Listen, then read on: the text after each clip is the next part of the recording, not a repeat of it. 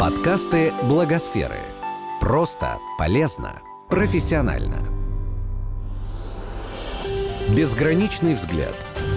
Обзор зарубежных источников. Hello, this is Natalia Kaminarskaya. I'm a director of Blagosphere Center in Moscow, and our podcast discussion today is about good society, a new concept for the future of philanthropy. To talk about it, I have a pleasure welcoming Barry Knight, the author of Thinking About Poverty What Makes a Good Society publication and the Council for the Global Fund for Community Foundations, and Director of Charity Aid Foundation, Maria Chertok. Most of our colleagues uh, that are listening to this podcast uh, would, would hear about this concept for the first time. So, Barry, can you, in a very simple words, explain what it is about? What is a good society?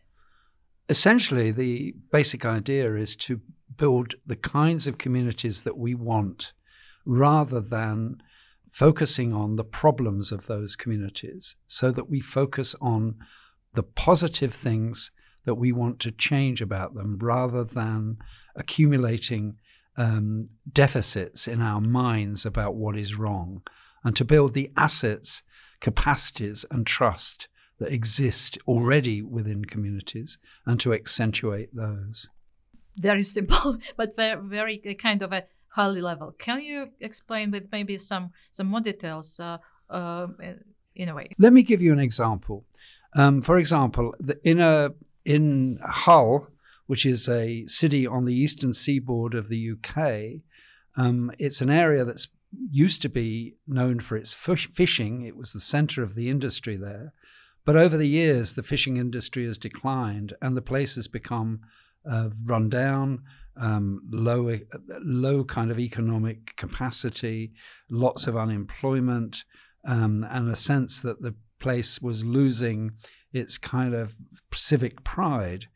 But a group of citizens have decided that they would build a campaign, and they've called that the Hull We Want. In other words, the city that we want. And they have put together what they what are conversation couches. They have two um, couches that they take around the city, and they ask local people, um, "What do you want your city to be?" And so, what the answers to that are collated. Eight, 1,800 people have taken part in this, and they have an idea about what the city should be in the future what would a good society for Hull be? And the politicians, the local members of parliament, and the local council have got together with the community to begin to build what citizens want question that always strikes me when we try to explain uh, some kind of a concept we usually talk uh, about kind of a depressed communities uh, or unfavorable environments uh, uh, is a good society for them only no, a good society is for for everyone. Everyone should have a good society. But the the issue with communities that are poor and run down and neglected is that people tend to talk about the problems rather than the solutions and they get stuck with the with talking about the problems so it becomes a kind of endless complaint whereas where where if you look around you will always find assets in the community. And one of the assets they found in Hull was people's time. So they started a time bank where people could do voluntary work.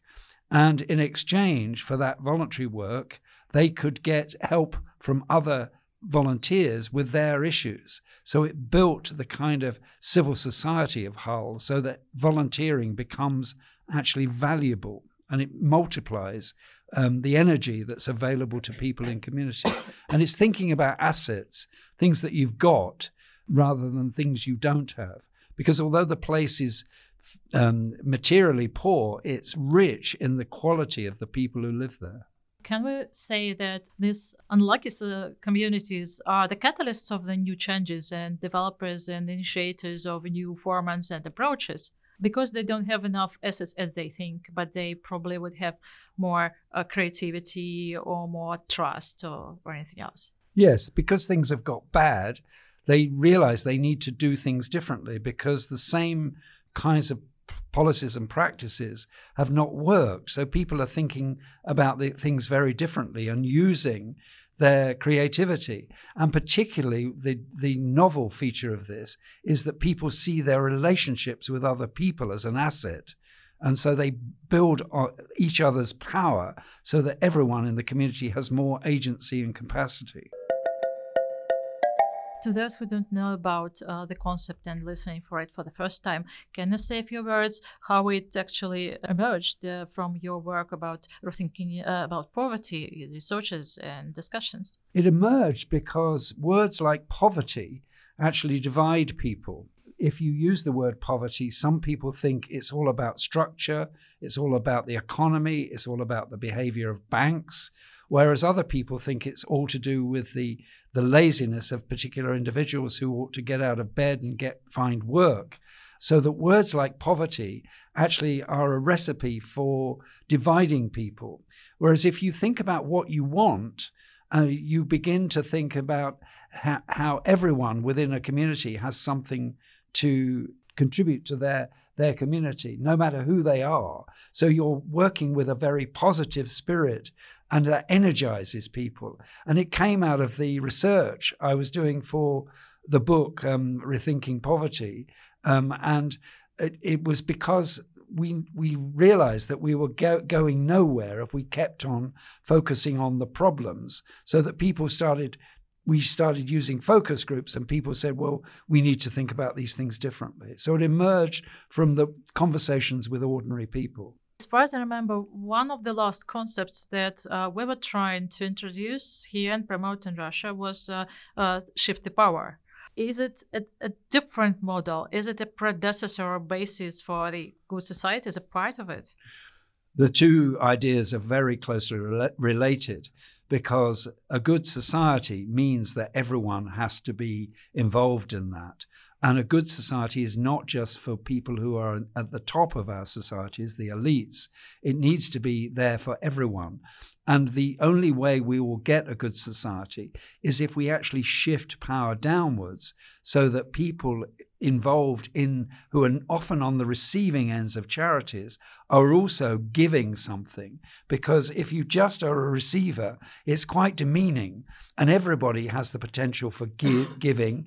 And things like giving tuesday are terribly important because it opens that up rather than having uh, remote uh, funders who control things. Everyone has a stake in the society to your mind, the way you know, because you know a lot of international experience, do you think that this uh, shift of shift the power concept is already kind of getting uh, in the world, is being bought in the profit world uh, everywhere, or is it still the new one as well? Well, it, it dates from a, a, conference which took place in Johannesburg in 2016. But at that conference, they the um, social media adopted the hashtag Shift the Power, and at that, during the conference, um, which was called the, Sum- the Global Summit on Community Philanthropy, the hashtag um, trended on Twitter in five African countries and in in Canada.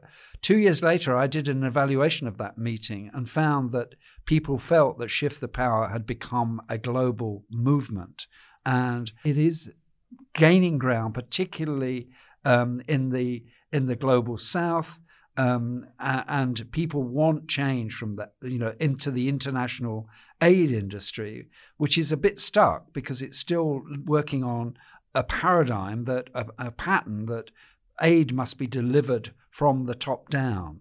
And that's an old fashioned idea, 70 years old, that doesn't really fit the modern world. And then you think this is a time for a new concept for the bigger one, like good society.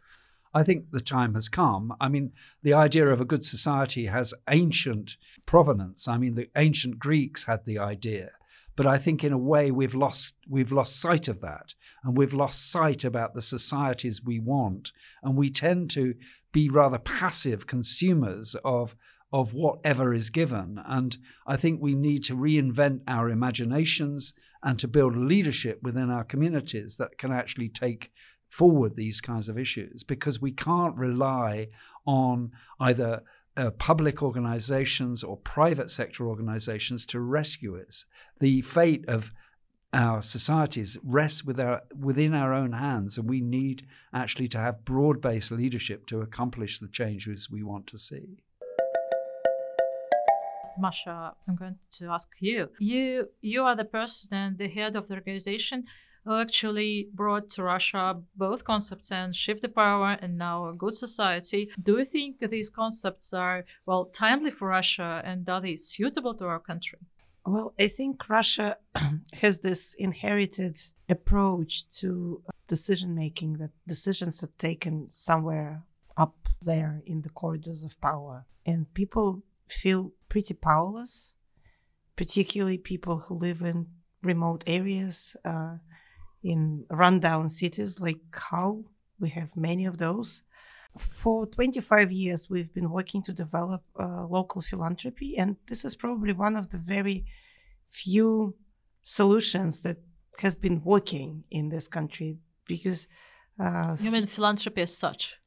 Uh, yeah, community philanthropy in particular, because community philanthropy is exactly about people coming together and deciding what they want and finding resources to implement what they want in their communities. And uh, success of community foundations in Russia, there are you know more than seventy of those uh, now, is actually shows that it works. It can work, but still, I think it's it's very important that uh, we overcome this kind of inherited pattern that uh, decisions are made somewhere else and uh, they're far from they're far from the ground it's not it's not a call for a revolution it's actually a call for kind of more active society and people you know being being leaders in their own communities and uh, connecting with other people because we're also a very isolated society and kind of nobody believes that kind of collective action can actually achieve anything. I think this changes now, and uh, that's why both Good Society idea and Shift the Power, although they both terribly translate into Russian, uh, I think they're they're very relevant ideas for the kind of philanthropic sector and probably beyond that. Do you think that the way we introduced it here and trying to engage our colleagues from the nonprofit sector is not again up down approach where people from Moscow coming and telling the, about new concepts and trying to in, uh, engage others to support them? Or are they so natural so they they are captured and followed? Well, we don't we don't tell them what to do. That's kind of uh, it's a very broad framework and and it's more of a principle rather than Barry says operational principle rather than kind of a prescription of what needs to be done. So I think it's it's no different from Giving Tuesday, which Barry mentioned, because Giving Tuesday is just such a broad idea, and everybody is free to do what they want. It's just a matter of doing things at the same time and doing them collectively, so that kind of this power of this action is bigger. And Giving Tuesday was brilliantly implemented in Russia. It, it grows every year. And I think it, the success of it is because it's successful because people really can choose what they want to do and adopt it to their to their realities, to their strategies, to their missions, uh, and uh, it's it's a good thing. We we need to we need to learn how to operate in this kind of spaces of freedom, but do it together. Barry mentioned that three ingredients uh, of a good society is assets, capacity, and trust. Uh, do you think we've got all of them build on and develop a good society here? Well, I think it's again, it's a process. As you build assets, capacity, and trust, you get closer to uh, to the society you want. You get closer to the uh, ideal image of, of the community. So you can never be satisfied with your assets or capacity or trust, but uh, you need to pay attention to those things because they they seem very immaterial. Well, assets may be very material, of course. If you, if you pay attention and if you really aim to build those, you're moving in the right direction. It's all very fluid. It's kind of it's nothing is set in stone because it's it's all about how people interact with each other and why they do it and how respectful respectfully they do it and how much they kind of look into the future rather than complain all the time about what they don't have. Barry, and in the world globally, do you think all these uh, ingredients already exist to build on for the good society? I think they exist everywhere, and I think Masha is absolutely right when she says that it's a journey, not not a product. You know, everyone needs to work together towards those kinds of things, building assets, um, increasing the capacities, the agency of people to do things for themselves, and to build trust in the relationships. And every place in the world has that. And really, um, some of the most disadvantaged places um, show this tremendously. I mean, if you think about South Africa, the image of South Africa is of a divided, violent society. But actually, there's another story which doesn't often get told, and that's the story of Ubuntu, which, which is essentially I am because we are. And most Africans will give. Um, most Africans do give.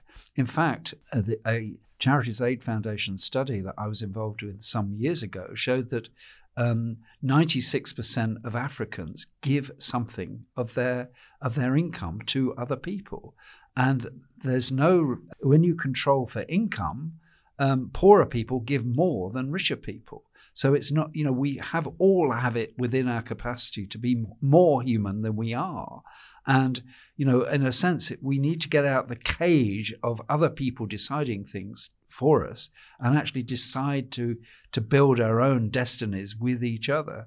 And as Masha says, this is not a restricted framework. This is an enabling framework. This enables people to actually take their own agency and become leaders. At the conference we were at this morning, people all, almost all people identified themselves as a leader. And I would like to see a world where everybody sees themselves as leading something rather than following. It's a very revolutionary. It sounds like uh, the, the we have to go through not just a social uh, change, but also change of a political culture, uh, not only economic culture, with, for the future to to to be in a good society. We are looking for. I think the primary change is a psychological one rather than a uh-huh. political one. Um, I think that the you know people have many more capabilities than they think they do. And we are told that we are can't do things um, across the world. But actually, when you given people given are given opportunities, they show that they can. So it's it's less you know looking for a change at a political level or an economic level. It's actually much more change from who we are as individuals, who we are in our relationships, and how can we begin to get the uh, the economy that we want, the society that we want, the communities that we want, that will inevitably change the politics of things. But I, it's not starting with the politics. It's rev, um, Masha's right. This is not a revolution, a political revolution. This is a kind of, of an individual and, and cultural revolution that I think we need to see you both saying this is a an ongoing process uh, uh, for building your future, future we want, uh, future of our societies and world in general.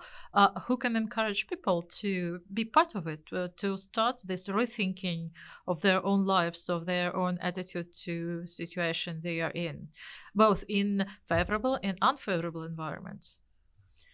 Well, I think the institutions of civil society are the, are the prime kind of uh, change agents here. Um, the you know the people in communities who organ- self-organize uh, and decide um, with others what kinds of uh, society, you know, what sorts of communities they want. Um, Masha mentioned the community foundation movement in in in Russia, and I've had a bit to do with that. And I'm, I have to say, I'm hugely impressed by the kind of solidity of that movement, their moral moral sensibilities, their desire for doing things differently. I think that's a great foundation to work from. You know, that starting from grassroots communities, because those people, although they often don't have a, you know, they don't find themselves in newspapers, they're often very heroic in their own local communities. Masha, we don't have a community foundation in every small city or village who can be other uh, change makers uh, and people who or institutions that encourage this change and provide information about it i think really anybody social enterprises community groups i think well from coming from the philanthropic sector i think it's important that we really think about ourselves better of who we are and how we articulate what we do. I, I, was I was recently very frustrated but how about how much uh, charities, particularly those that raise uh, donations, individual donations, how much they speak about problems and how how they paint these gloomy pictures, this awful, you know, use awful stories to encourage givers to give more. I realized that we start stopped uh, telling the the story which we used to tell uh, all the time when we started CAF Russia 26 years ago. Not not even a story; it's just a kind of a principle which we were operating in. And the principle is that we're here not to help those who are in need, but we're here to help those who know how to make their life better, how to improve things. And I think that's there is a very big difference between those two approaches. It seems subtle, but if philanthropy only looks at problems and kind of channels its efforts at solving problems, uh, we probably are not going to, you know, to go very far, because problems don't go away. But if we concentrate on what grows, on initiatives, on uh, new solutions, on kind of interesting ideas that people want to develop, that that will get us to to some different place, perhaps. And I think that's very important. And it, it's important not to forget about that, uh, particularly when we seek to mobilize private donations. So philanthropy has to evolve itself to to become a, a, a vehicle to developing a new good society. Yes, I think Masha's got it exactly right. I think we you never change anything by trying to fix broken systems because those systems will always have faults at their heart. You change things by building uh, systems that actually make the old systems obsolete. The whole history of invention is about finding new things rather than repairing the old. Otherwise, we wouldn't be sitting in this studio now if we hadn't somebody hadn't had the vision to try something that's completely different. And I think the role of philanthropy is to try try to stop fixing broken communities and actually supporting alternative visions of new communities. An interesting idea. But to end up today's conversation, uh, do you think that a good society is a kind of an ideal concept or are we going to see the best society or the very best of society in the, in the upcoming future? I think it's up to us. I think the answer lies in our hands, and that's the key message. We have this saying in Russian uh, the best is the enemy of the good. So let's let's aim for the good for the time being and see where it gets us. Thank you, Barry, thank you, Masha, for joining our conversation today. And that was the Blogosphere podcast about Good Society. Этот подкаст создан с использованием средств гранта президента Российской Федерации на развитие гражданского общества, предоставленного Фондом президентских грантов.